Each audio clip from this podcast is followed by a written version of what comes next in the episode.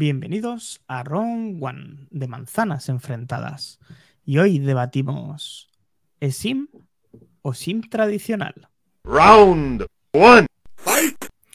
Pues vamos a ver cómo se da este debate, debate, como dice nuestro podcaster, porque esto, eh, ¿por, qué, ¿por qué lo estamos debatiendo, Mac Trompa? Recuérdanos eh, de dónde proviene este debate. Sí, señor. Pues mira, esto lo vamos a debatir porque justo hoy mismo ha salido una noticia en una web francesa que dice que el iPhone 15 podría tener eSIM, solo eSIM, para territorio francés, llevando así lo que ya hizo Apple el año pasado con el iPhone 14 en Estados Unidos a territorio europeo. Y ya sabes lo que dicen, cuando veas las barbas de tu vecino recortar, pon las tuyas a remojar. ¿Vale? Con lo que es muy probable que esa, ah, vamos a decir, medida se lleve a cabo también en toda Europa y por lo tanto en España. Sí, oh puede que puede que nos toque y eso puede ser un caos. Nosotros, eh, David, eh, los más viejos del lugar, recordamos eh, cuando, cuando se introdujo la microSIM en el iPhone 4 y cuando se introdujo la nano SIM en el iPhone 5, que siempre Apple ha sido precursor de ese tipo de, tarjetas, de, de eh, la, tarjeta. David, ¿tú te acuerdas de eso? ¿Fue un caos eh, o con las máquinas troqueladoras se solucionó? Las máquinas troqueladoras y las plantillas que te descargabas de internet para recortarlas tú mismo eran una virguería. Yo cometí el error del consejo que te decían los abuelos, que decía, en comunidad no demuestres tu habilidad. Uy, qué bueno. mis amigos vieron todos que yo las sabía recortar, me costó era, pasaban por mí, hacían ronda. Y la verdad es que era sencillo. Estaba, estaba, estaba bien. ¿Te acuerdas que cortabas hasta un trozo de chip de las antiguas? Era increíble. Sí, sí, ¿eh? Y tú decías, pero esto cómo puede funcionar aún cortando? Mm yo, hasta, yo hasta las limaba un poquito por los extremos para que entrara bien en la bandeja. Yo no sé, yo era. Eso ya era pro. Eso ya era pro. Pero es que yo las cortaba a mano alzada, que lo mío era riesgo total. Lo mío siempre a mano alzada. Eso de la plantilla a mí no, no podía. Pero bueno, dentro de este caos, que es verdad que las operadoras era muy difícil algunas veces, como siempre, eh, este tipo de tarjetas con eh, poder conseguirlas cuando el lanzamiento del dispositivo, o sea, en el propio lanzamiento siempre supone unos quebraderos de cabeza para el cliente y igual que también lo supuso las eSIMs en los Apple Watch. ¿Os acordáis también de eso, verdad? Justo eso te iba a comentar. Eh, para, para Apple parece que España no es todavía Europa. Y cuando pasó aquello con el, con el Watch 3, que yo sé por anécdotas que tú también fuiste de los locos, que se planteó comprarlo en, Francia, hmm. y, y aquello me dolió. Me dolió, pero mm, siendo realistas, yo apuesto por un por la SIM. A mí no quiero hacer spoiler, pero yo estoy a favor del lobby de la SIM. El tema está en que no estamos preparados. Ahí está. Bueno, no estamos preparados o no quieren que estemos preparados, más trompa. O sea, esto es cuestión de eh, que no está preparado España, el operador, eh, ¿quién es el que no está preparado? Eh, la hoja de ruta de los operadores para que pasemos por sus tiendas, que nos cobren por dar un código QR como hace Movistar. ¿Dónde está el problema de la eSIM? Que en este caso serían doble SIM, porque si tú quieres disfrutar de dos tarjetas, son dos QRs que se asocian en el plan de datos, ¿no? Así es. yo no sé qué es lo que, es lo que pasa. Mm, no sé si son las operadoras, si es el país, la infraestructura. De verdad que me gustaría tener respuesta clara a esa pregunta, pero eh, lo que sí que perdóname al ver las infraestructuras, ¿por qué? ¿En la operadora? Sí, bueno, tengo, tengo la creencia de que puede ser solamente la operadora, pero es que lo que más me duele de todo es que nos cobren, eh, la última vez eran 15 euros por un código QR. Es que esto tiene que ser denunciable. ¿Dónde, dónde está ahí la infraestructura? ¿En la impresora de, QR? No tiene vergüenza. O sea, la infraestructura no, la estructura facial. La estructura facial del morro que tienen no tienen. Es que te lo digo, es que es un tema, perdóname, pero a mí es un tema que me hierve la sangre. A mí también. Sí, sí, totalmente. Yo cada vez que cambio de teléfono, eh, tengo que pasar por, por, caja y ya no es solo lo, desagradable, sino que además de que me cuesta pagar, eh, nunca tienen. O voy. La última vez fue del. Bueno, esta ha sido también con el 14, ¿no? Pero del 12 al 13, os prometo, esto lo comenté aquí, estuve un mes que pasaba por tres tiendas del centro de Sevilla y no tenían, señores, un QR, ¿eh? Que no estoy pidiendo un, chip, una 15 personalizado para mí, no, quiero un QR. No quiero un QR que tienes aquí, además, el que esté viendo el directo puede escanear este QR y meterse directamente en Telegram y no metemos el plan de datos nosotros. No, no metemos el plan de datos nosotros de casualidad, porque es una cosa que debería ser tan sencilla que lo hacen complicado o que quieren hacerlo complicado, porque eh, tú tienes que ir no solamente depositar cantidad de dinero en el caso de Movistar, en el caso de Vodafone mm, he de decir que sorprendentemente no cobran nada por el duplicado de la SIM y es, una, es un beneficio interesante para el cliente y una facilidad que yo aplaudo a día de hoy. Pero es verdad que yo he tenido súper quebradero de cabeza, por eso os he dicho en el Apple Watch he pasado las de Cain, y, bueno, eh, una cosa que en, teoría en Estados Unidos se hace de la siguiente forma. Tú te das de baja en cualquier operador, te das de alta en otro operador y automáticamente tienes el QR disponible en tu pantalla. O tienes disponible en la aplicación el QR o el, el login para que en ese momento no te quedes ni un segundo sin tu operador móvil en tu teléfono. O sea, lo que debería de ser en todo el mundo es en Estados Unidos. Corrígeme tú, eh, Dani sin irte a Estados Unidos, aquí en España, tú puedes contratarlo desde tu teléfono. El problema es que no son las nuestras, creo que se llama Trufon. Trufon es una de las primeras que estuvo con el Lo puedes, lo puedes contratar la eSIM, lo puedes hacer desde el móvil. Señores, Trufon, ¿quiénes son? Y llega Movistar y Vodafone, que son dueños de medio mundo y no puedes hacerlo. No, no, bueno, y lo que... con, el, con el Watch sí. Eso ahí me quito el sombrero y ojo, al César lo que es del César. En la parte del watch sí que se gestiona bien automáticamente la eSIM, pero ya está, porque no lo haces igual en el iPhone. Esto tendrá que llegar tarde o temprano. Y me encanta este movimiento, me encanta, aunque yo forzar. creo que este año no llegará, a nosotros nos pasará al año siguiente, aunque me cuesta pensar dos iPhones diferentes para el mercado europeo. Ojalá, ojalá sea uno único y se presenten mil personas todos los días en la tienda de Apple, o sea, perdón, en la tienda de Movistar, a pedir el QR. Me encantaría, yo iría todos los días ahí a hacer cola. Sí, el tema es que encima lo cobran. Como lo cobran, hay que decir lo que decías al principio, que había que poner una hoja de reclamaciones cada día que pagas 15 o 10 o lo que sea por esa, por ese, por ese código. Pero mm, no sé. además, cuando tú tienes el QR que es tuyo, que es tu línea, no te puedes cambiar a otro teléfono. Automáticamente, la primera vez que tú lo activas, se asocia con tu email. Me parece perfecto. Me parece perfecto. Está muy bien. Pero, ¿y cuando yo tengo la SIM?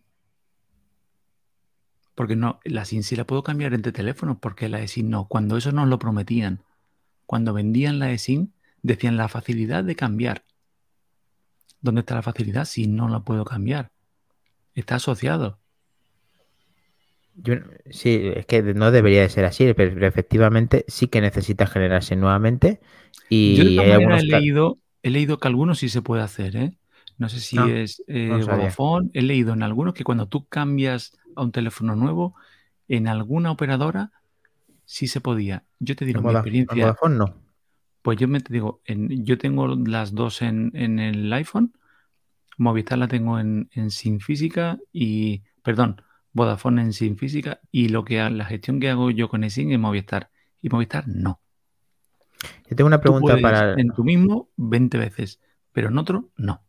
Es que es lo que debería de ser, pero eh, aparte de, comentar esta pregunta, mi, mi, cuñada ha comprado el teléfono iPhone 14 en Estados Unidos y se me olvidó advertirla de este pequeño problema, en el cual no todas las operadoras a día de hoy, el 100%, tienen eSIM. Ella sí, porque ella tiene Orange, pero no os lo perdáis, porque ya no solamente es que tenga que ir el titular, que es mi cuñado, a sacar la SIM, sino que si tú vas a una tienda Movistar, digo, perdón, eh, Orange, en el cual quieres que te porten tu número físico, o sea, el número físico de, mi cuñada al, al eSIM, además de ir el titular, no lo hacen todas las tiendas.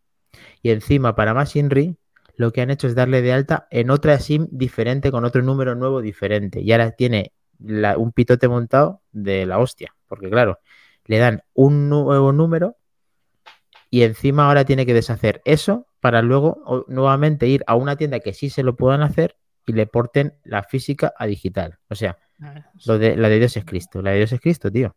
un puto desastre. Por parte de. Ya, ya, pero. pero pues, de, de, Orange en este caso. Sí, pero no solamente esa mala praxis, sino que encima de que va el titular y lo hacen mal, encima en esa tienda no lo pueden realizar y tiene que irse a otra tienda diferente. O sea, eso es, lo que no hay derecho. Es decir, es que, es que es increíble. Es que es increíble, Albert. Pero además, Mac, te quiero hacer una pregunta. ¿No vamos a echar de menos echar, eh, meter el pinchito para sacar el así? ¿Con el Metal Liquid? Con el Metal Liquid, sí. Eh, sí, evidentemente se va a echar de menos. Será otro accesorio que no pondrá Apple en su, en su caja. Nos cobrarán más, entiendo. eso se compensa cobrando más, claro. Además, seguramente subirá de precio el producto, ya sabemos cómo funciona. Pero bueno, tiene sus ventajas la eSIM. Yo creo que, salvo el hecho de la dependencia del proveedor con la eSIM, en el sentido de que el dispositivo está bloqueado por proveedor y, ya, y no puedes hacer nada más con él si hay algún error o cualquier cosa de estas, como por ejemplo ha podido pasar con, con tu cuñada.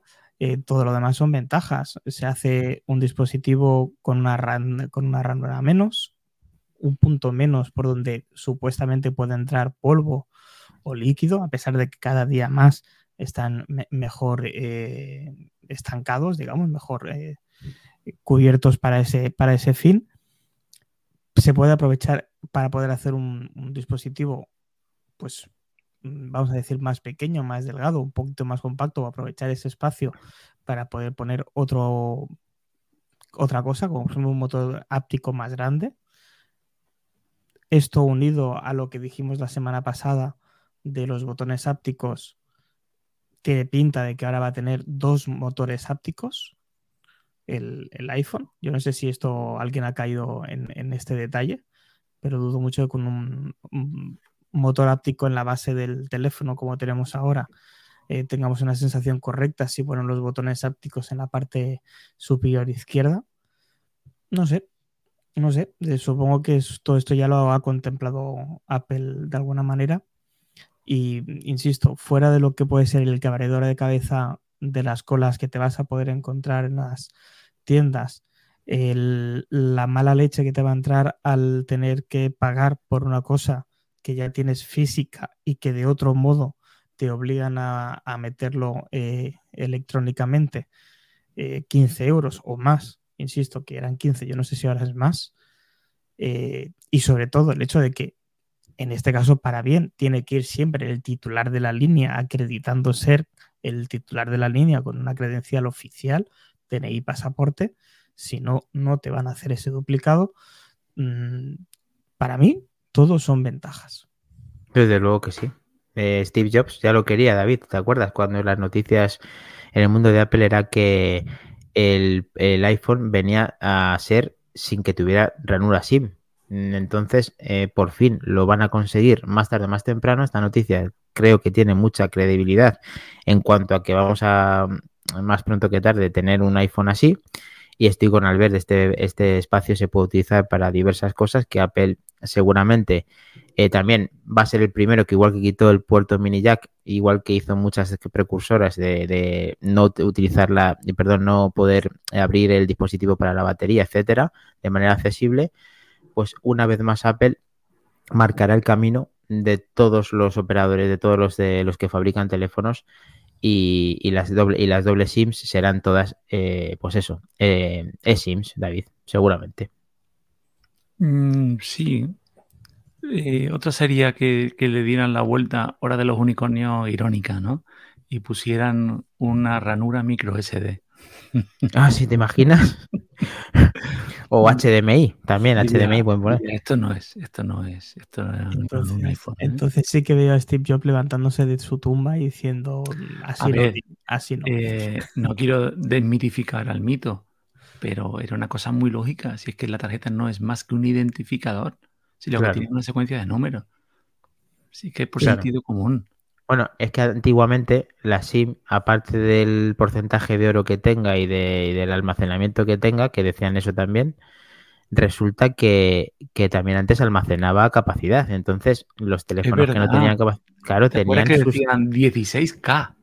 Eso es, 128, incluso oh, oh. algunas hasta NFC tenían, o sea, era increíble. Está el tema de la, de la eh, SIM, ha sido increíble toda la trayectoria que ha habido con esto y yo creo que es muy difícil erradicarlo y el primero que puede hacerlo está claro que no es otro sino Apple. Además, el, sombrero y el bastón.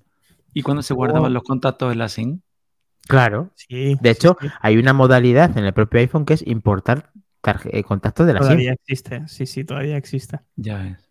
Todavía Ojo, cuidado. Eh, una de las cosas que sobre todo se evita con el SIM, quizá eh, salen otros métodos, pero es el denominado swim swapping, ¿vale? Que es el intercambio de SIM eh, que se puede hacer de manera malintencionada, robándote eh, datos personales y esos datos personales eh, aprovechados por el, por el delincuente, pues para poder pedir un duplicado de, la tarjeta SIM y que le llegue ese duplicado de la tarjeta SIM y así, siempre que tú tengas un identificador de doble factor, por ejemplo, también le llegaría el correo o el mensaje de texto a ese, a ese duplicado de la tarjeta SIM, eh, todo esto lo evitas con la, con la SIM electrónica, porque solo es uno, único, y queda eh, eh, ligado al email, como decía David. De todas maneras, esto ya lo tienen los bancos, por ejemplo, que es lo principal, creo yo, que te puede afectar. Lo tienen ya esto más que, más que implementado en cuanto a que te piden también cosas de la tarjeta de crédito y en cuanto a que solo puedes tener un terminal como, como identificador.